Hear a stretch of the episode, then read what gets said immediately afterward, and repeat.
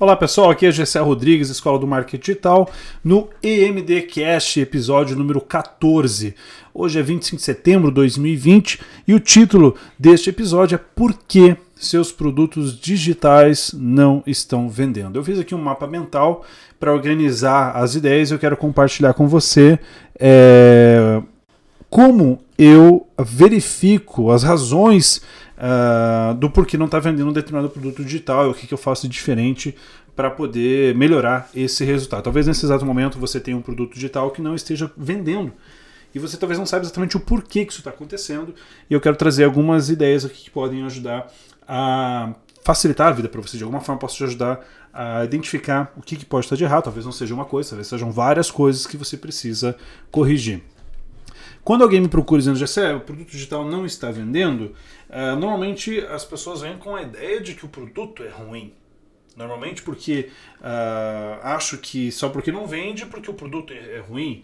Eu costumo uh, pensar diferente. Eu acho que o que é ruim é o teu marketing, não é o teu produto. Muitos produtos ruins vende vende muito bem por causa do marketing. Não que isso seja uma sugestão, mas isso é para mostrar que quanto melhor o seu marketing, uh, melhor vão ser as suas vendas. É claro que um bom produto vai ajudar, mas só o produto por si só, por melhor que ele seja, não é garantia de vendas. É importante ficar claro, tá bom? Uh, outra razão que as pessoas pensam, uh, ah, por que, que minhas vendas, uh, por que, que meu produto digital não está vendendo? Ah, porque o mercado está saturado. Cara, bo bobagem isso, tá? É bobagem. É claro que alguns mercados são mais competitivos que outros, mas especialmente se tratando do Brasil, com um mercado de 200 milhões de habitantes, 220 milhões de habitantes, 120 milhões de usuários de internet, mais ou menos, uh, não tem saturação ainda para grande maioria uh, dos segmentos. Então, Relaxa que isso não é verdade. A verdade é que quando um produto digital não está vendendo, especialmente para alguém que tem pouca experiência com marketing digital, é porque não está fazendo um bom trabalho ou de tráfego, ou de oferta, ou de tecnologia. E eu quero falar sobre esses três para que você possa uh, identificar o que, pode estar de errado na sua campanha, no seu funil, no, no seu produto digital. Uh, o que, que eu gosto de fazer? Eu gosto de olhar os números. Então, quando alguém diz para mim que tem um produto digital que não está vendendo, eu gosto de saber. Me mostra quantos cliques a tua campanha uh, teve. Alguns já dizem para mim, não tenho campanha. Ah, então já sei por que, que não está vendendo. Se você não está divulgando, se você não está oferecendo, como é que você pretende vender? Ah, mas está no meu site. Tá, mas o teu site não tem tráfego? Não vai resolver. Se teu tráfego tiver o mínimo, o teu, perdão, teu site tiver o mínimo de tráfego, talvez possa fazer algum efeito. Agora tem que ficar muito claro uma coisa para você, tá bom? Uh, não é uma regra, é importante ficar claro, não é uma regra, mas vamos considerar que para cada 100 pessoas que verem o seu produto, talvez uma compre. Eu digo talvez porque isso pode variar de um funil para outro, uma campanha para outra, ou seja, estou falando de uma taxa de conversão de próxima de 1%. Não é uma regra, porque tem quem faça um pouco mais, tem quem faça um pouco menos também. Eu não sei qual vai ser a sua taxa de conversão, mas uma coisa eu sei: se 100 pessoas visitarem a página do seu produto, eu sei que as 100 não irão comprar. A grande maioria não irá comprar. Esse é um padrão de comportamento uh, de vendas online. Isso não é ruim, isso só é um fato, isso é um padrão, a gente precisa entender isso. Ou seja, eu preciso trazer bastante gente para poder uh, fazer uma venda. Nesse exemplo, uh, o que eu quero dizer é o seguinte: se eu vejo lá com um determinado produto não tem volume de tráfego, não tem cliques, não tem visitas naquela página, na página de, de vendas do negócio de, do, do produto digital, perdão, Olha, está muito fácil de ver uma das razões do porquê você não está vendendo, você não tem tráfego suficiente. Então eu preciso ver uh, se há um orçamento para isso. Uh, quando eu falo em orçamento, olha, quanto você está investindo? De repente você está investindo 5 reais por dia. É, realmente, com 5 reais por dia, não vai dar para fazer muita coisa não. Para quem está começando uma campanha, assim, eu sei que são circunstâncias diferentes, mas de 50, de 20 a 50 reais por dia, eu acho que é um bom início para a grande maioria das campanhas, para você testar alguns anúncios, depois você começar a aumentar gradualmente esse orçamento. E mesmo nesse orçamento, é um orçamento baixo, muito conservador, uh, o que vai gerar testes, mas num ritmo lento, ok? Uh, para você gerar tráfego suficiente para suas páginas de vendas. Então, tu imagina se você está com um produto digital aqui e não está vendendo, veja quantas visitas a página do produto está recebendo por dia. Se ele estiver recebendo 100 visitas por dia, pelo menos, poderia esperar uma venda por dia. Se nem isso está acontecendo, significa que realmente a sua taxa de conversão está baixa. E está baixa porque ou você tem pouco tráfego ou porque a sua oferta está ruim. Eu vou falar de oferta mais para frente. Voltando a falar sobre cliques, eu gostaria de aumentar o orçamento, eu aumentaria o orçamento, eu faria algumas mudanças nos anúncios. Talvez os anúncios que estejam lá uh, não tenham uma boa imagem, não chama atenção, a cópia do anúncio também não está legal. Uh, claro, para eu saber se o anúncio está bom ou não, tem que rodar o anúncio. Para poder rodar o anúncio, tem que ter um, orçamento de pelo menos 40, 50 reais por dia para testar aquele anúncio, ou testar diferentes versões de anúncio para identificar um anúncio que realmente funciona ou não.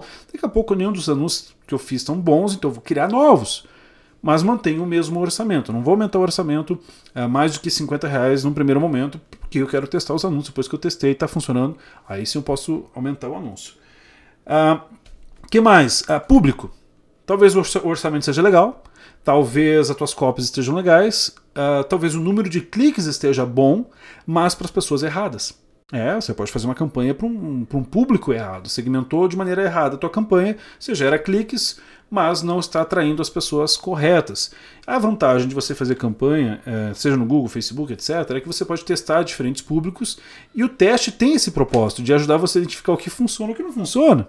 Então, se você descobrir o que não funciona, isso é produto isso é resultado do teste. É uma informação valiosa para você. Tem que anotar, tem que registrar, tem que aprender o que não funciona e o que funciona. Mesmo quando não funciona, tem um resultado, tem um retorno, tem um resultado, e é importante você ter clareza se você pagou por isso. Essa é uma informação que vale muito quando você descobre que determinados públicos não funcionam. Mas sim, é, eu faço campanhas tanto abertas quanto fechadas. Eu gosto das campanhas abertas no início de campanha para testar diferentes públicos. À medida que eu vou entendendo quais são os públicos que funcionam melhor, eu vou segmentando as campanhas. Outra, outro erro comum sobre tráfego é o tipo da campanha, né? Muita gente sem experiência vai para o Facebook, por exemplo, e faz uma campanha de tráfego, de alcance, e não faz uma campanha de conversão que na minha opinião é o que funciona melhor, especialmente se eu tenho o Pixel instalado lá na página do, do, meu produto, nas páginas do meu site, assim eu consigo ter uma informação mais apurada sobre as minhas campanhas. Então, recomendo você fazer campanhas do tipo conversão. Consequentemente, você precisa ter o Pixel instalado, fazer as devidas configurações de público, de conversão personalizada. Uh, se tratando de Facebook, mesmo vai lá para o Google, para você melhorar o potencial de entrega das suas campanhas para as pessoas corretas. Tá bom? Isso para dar um resumo geral sobre tráfego. Falando de oferta, vamos considerar que tráfego está tudo redondo. Os anúncios, o público, o orçamento, o volume de cliques, a copy, está tudo certinho. Está gerando tráfego. Estou trazendo 100, 200, 500, mil pessoas por dia para minha página de vendas, mas não vende GC. Qual é o problema? Opa, de repente a tua página de vendas tem algum problema sério. E que problemas potencialmente são esses, tá? Um deles é um dos mais tradicionais, mais comuns, é a própria é o copywriting. É, a maneira como você comunica a sua oferta, a maneira como você comunica o seu produto, como você persuade o seu cliente. O título da página está um título bom, um headline bacana, que chama atenção, que convida a pessoa, a, estimula a pessoa a, a, ler todo o conteúdo da página, aprender sobre a, a sua oferta. O nome do produto é bom? Sabia que o nome do produto faz diferença também. Se é um nome muito comprido, um nome que não faz muito sentido, pode atrapalhar. Um nome bom de produto, um nome didático, um nome que representa uh, o resultado que aquele usuário, que aquele público-alvo está buscando, pode ajudar a aumentar a retenção desse público. Os benefícios da sua oferta, do seu produto estão bem apresentados é, é, as consequências negativas, atenção aqui, as consequências negativas de não comprar o produto estão claras na página de vendas? É verdade, pensa assim: uma coisa é você falar das vantagens da pessoa comprar o produto e aplicar o produto, mas e se ela não comprar? O que pode acontecer com ela, ou que problemas ela vai continuar tendo se ela não resolver esse problema? Pensa nisso, isso pode ser uma, um incremento muito poderoso para a sua cópia.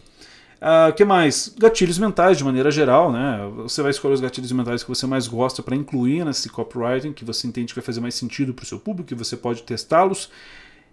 Um deles, evidentemente, os mais poderosos, é a escassez. Escassez é um gatilho poderosíssimo que pode ser uh, comunicado de diferentes maneiras. Você pode comunicar pelo número de estoque disponível do produto, o número de vagas, você pode comunicar isso através de um relógio, um countdown, um timer, que você vai colocar na página que a pessoa vê que faltam é, 40 minutos para poder tomar a decisão de compra, essas coisas. Isso é, isso ajuda na efetividade. Evidente, faça isso sempre, perdão, com a integridade. Isso é importante para que você crie escassez reais, tá legal? Ah, preço, preço faz diferença. Ah, quanto mais caro o produto, maior a necessidade de namoro. O que, que eu quero dizer com isso? É, mulher nenhuma aceita casamento, pedido de casamento no primeiro encontro. Então, é, fora algumas pequenas exceções, o preço é similar. O preço, quanto mais caro o produto, maior vai ser a necessidade de convencimento. É isso que eu estou querendo dizer. como casamento é um compromisso importante e, e, e é, complexo, de, de, de, uma decisão lenta, depende de uma série de outros fatores antes para um produto muito caro também. Se você estiver vendendo um produto digital, por exemplo, de 97 reais, 200, reais, 300, até 500 reais, é um produto que você precisa de menos uh, tempo para convencimento. Você pode fazer uma ótima página de vendas com todos os elementos necessários para que seja o suficiente para a pessoa tomar uma decisão de compra, sem precisar fazer uma sequência de quatro vídeos, 500 lives, trocentos stories, etc, etc, porque o ticket médio é baixo, o risco é baixo, a tomada de decisão também é menos complexa. Ok? Uh, significa então ter que baixar sempre o preço? Não, não necessariamente. Você tem que entender o que você está vendendo o preço que é e a estratégia por trás disso. Se é um produto caro, é, talvez só tráfego direto para a página de vendas não seja suficiente. Você vai precisar de repente gerar um lead, uh, estimular que essa pessoa se cadastre na sua lista, você fazer um relacionamento com ela de conteúdo, até então você convencê-la com um produto caro. Se é um produto barato, o tráfego direto para a página de vendas está tranquilo, você consegue vender. Você obviamente vai ajustar as campanhas, vai ajustar a oferta e o preço você pode testar. Você pode testar tanto o preço mais baixo quanto o mais alto, ali até 500 reais mais ou menos, para você ver como é que a sua, a sua audiência se, uh, se comporta. Nem sempre o produto mais caro, perdão, mais barato vende mais. Dependendo do produto que você tem, um, produto, um preço muito baixo pode gerar mais desconfiança do que necessariamente atraí-lo. Mas isso é coisa que você pode testar, fique tranquilo, você pode testar, testar todos os preços diferentes até você descobrir qual que você performa melhor. Outro elemento da oferta que para mim é importante é o design. Uh, eu não estou dizendo que você precisa ter um design perfeito, mas também não pode ter uma página lixo, né? A página lixo é complicada, uma página que você vê que foi totalmente mal feita, sabe? Eu sei que isso é muito uma questão de gosto, de percepção, às vezes é difícil de escrever isso. O que é uma página lixo? O que é uma página perfeita? Especialmente quando a gente está comentando sobre isso é, por áudio. É, é, olha, mínima. Assim, primeira coisa, tá? O resultado fala mais alto. Tem páginas feias que vendem também, tá? Isso é importante ficar claro. O que, que eu posso dizer? Isso é delicado, porque assim, se você não tem qualquer referência de design se você não tem qualquer referência de design, você está construindo uma página, você está em dúvida se essa página está legal ou não, você tem pelo menos dois caminhos. Um é você testar. Você não sabe se está feio, se está bom, se vai ajudar, se não vai, você pode testar. Ou seja, põe a página, a campanha para rodar, gera tráfego para a página e vê o resultado. A segunda opção é buscar a opinião eh, de pessoas com um pouco mais de experiência com design para páginas de vendas. Não é experiência em design, experiência em design para a página de vendas. Porque eu não quero só uma página bonita, quero uma página que converta.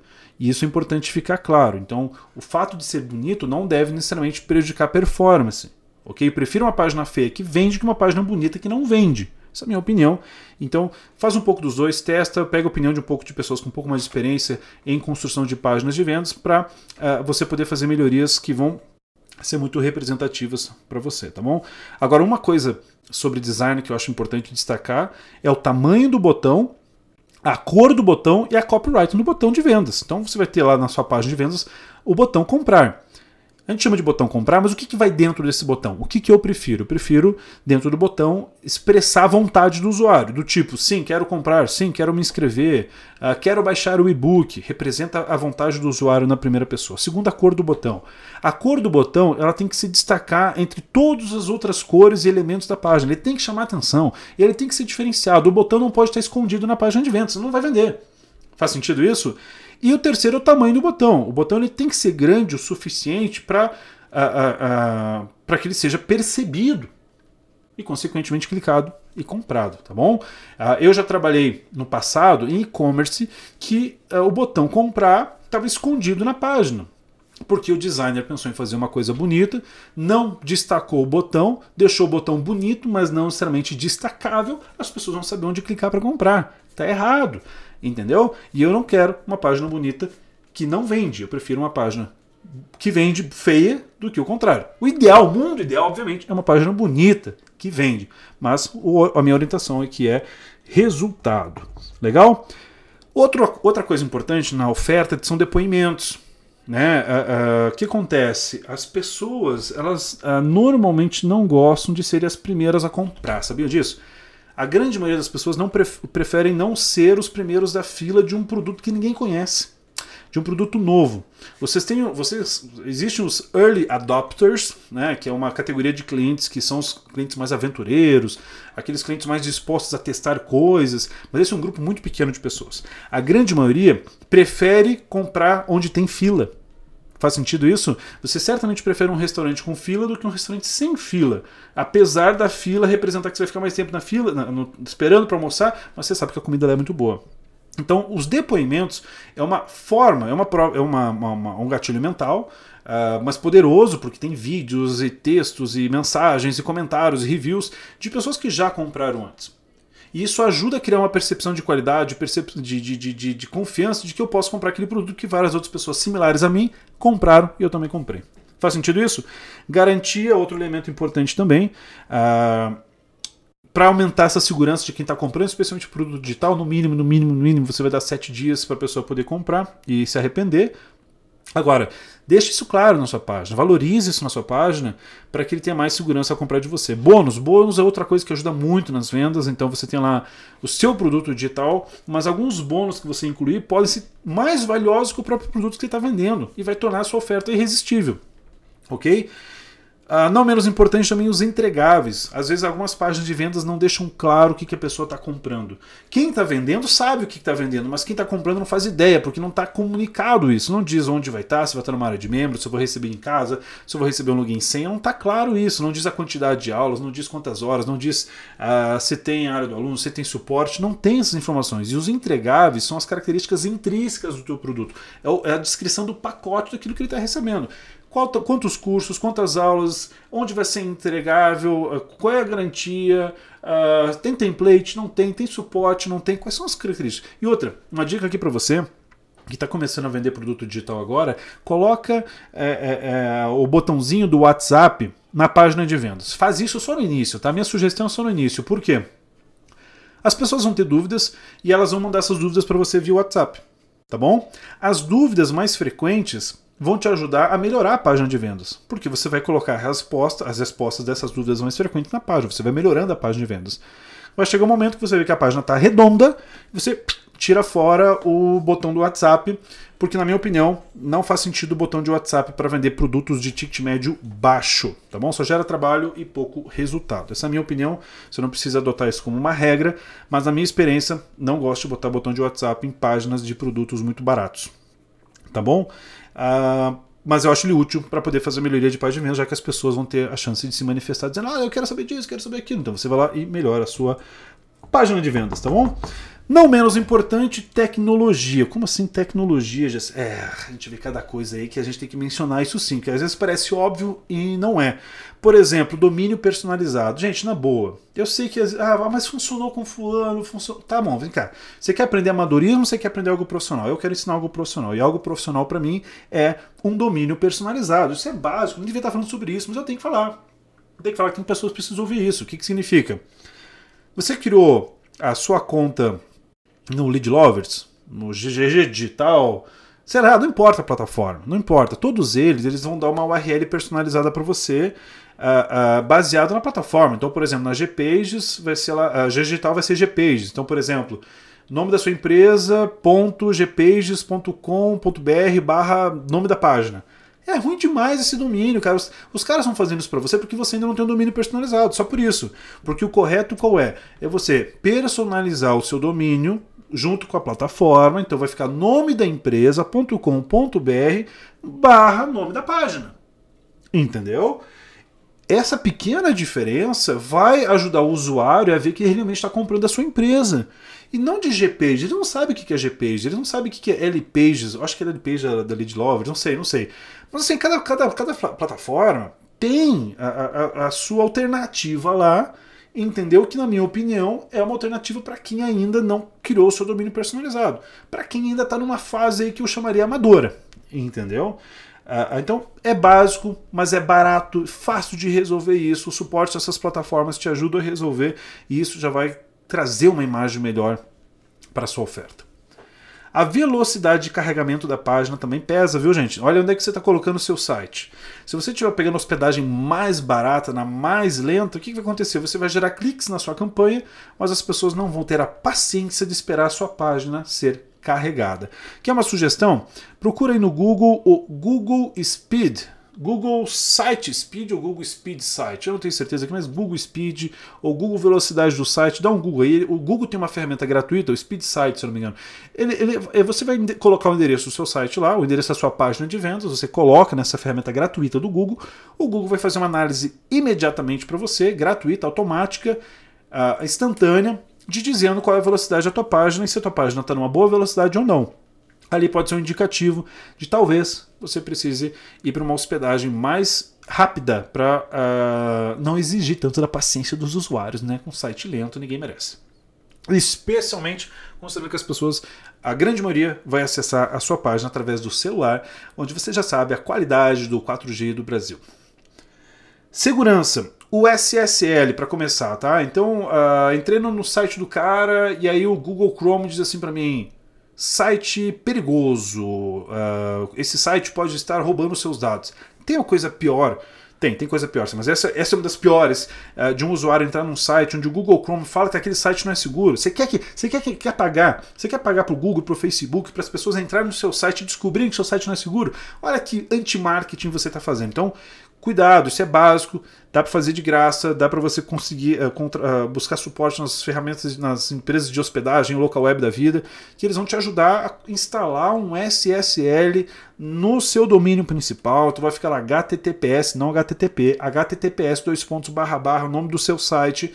Isso vai passar uma mensagem melhor para o seu usuário. Primeiro que ele não vai receber mensagem de site perigoso. Segundo que isso vai qualificar o teu site para ficar nas melhores posições do Google tá legal? Entre outras vantagens que você tem ao ter um site que demonstra ser seguro. Se eventualmente você também tem contratado outras plataformas de segurança, outros sistemas de segurança, você pode colocar uh, uh, essa informação na sua página de vendas para aumentar a segurança e a tranquilidade dos usuários que vão comprar de você. Não menos importante, o processador de pagamentos. Quem está recebendo seus pagamentos? Perdão. Uma ferramenta totalmente desconhecida ou uma ferramenta que já tem alguma popularidade no mercado. Por exemplo, produtos digitais, normalmente você vai vender com uma Eduz, Hotmart, uh, Monetize, tem algumas novas chegando ainda que você pode, eu seguro, sugiro você testar aos poucos, várias mais conhecidas nesse primeiro momento, especialmente se você está começando, para você não criar um problema adicional para você. É isso que eu estou querendo dizer, tá? Porque uma coisa é a minha marca, que é uma marca já conhecida, que vou lá e testo uma empresa nova. Uh, uh, a, a pessoa que tá, conhece, conhece já a minha empresa vai comprar de mim e vê que é uma plataforma relativamente desconhecida, ela pode ainda comprar porque ela está baseando a confiança dela em mim, baseada a confiança na minha marca. Pô, se a escola marginal está indicando, acho que está tranquilo, não conheço, mas vou na segurança, vou na credibilidade da empresa. Agora, se eu não conheço quem está vendendo e não conheço quem está recebendo, isso pode prejudicar as suas vendas também. Faz sentido? Então eu recomendo aí, vai para Eduz, vai para uma Hotmart, especialmente nesse primeiro momento, que isso não seja um problema para você. Não deixe que isso seja um problema para você. Quer amanhã depois mudar de plataforma, quer testar a plataforma, deixa lá para frente, isso não vai fazer diferença para você agora, até porque elas nesse aspecto são muito similares. Uh, uh, e isso não deve ser um problema para você, na minha opinião. Faz sentido? Espero que sim. Segue Gessé Rodrigues Oficial no Instagram. Me manda o feedback uh, dessa, desse, desse episódio, episódio 14, por que seus produtos digitais não estão vendendo. Fala para mim se você identificou e o que você identificou que precisa ser melhorado no, na, sua, no seu funil de vendas e o que, que você está fazendo para melhorar, para aumentar a sua performance. Conta para mim os resultados lá em GCA Rodrigues Oficial. Beijo para você, obrigado e até o episódio 15. Tchau, tchau.